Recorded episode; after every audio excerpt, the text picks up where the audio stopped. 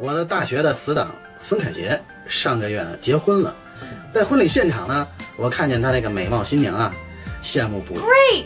于是我就问他：“哎，哥们儿，你这艳福不浅啊，你是跟嫂子怎么认识的？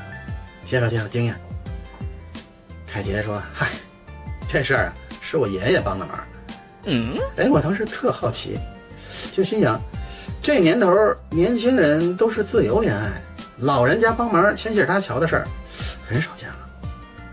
于是我就说：“你爷爷帮忙啊？爷爷怎么帮的忙呢？”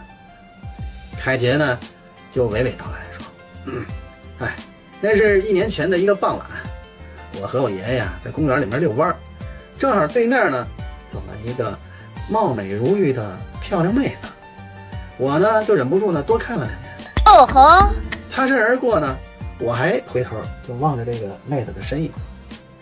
只见呢，她就在差不多六七十米的地方吧，一个长椅上就坐下了。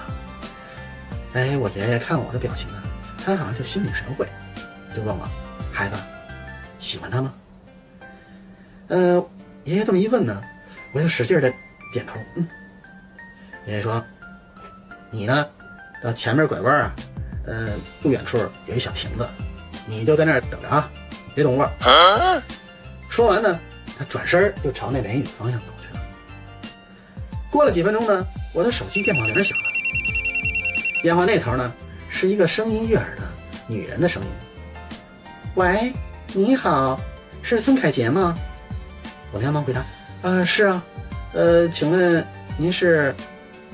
那个女人回答道，是这样。你爷爷啊，在公园迷路了，你赶紧过来吧，我们就在公园管理处这儿等你呢。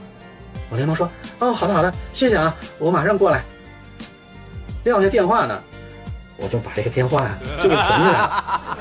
那就这样啊，小美后来就成为我的女朋友了。嗯，她呢，也就是今天的主角，我的新娘。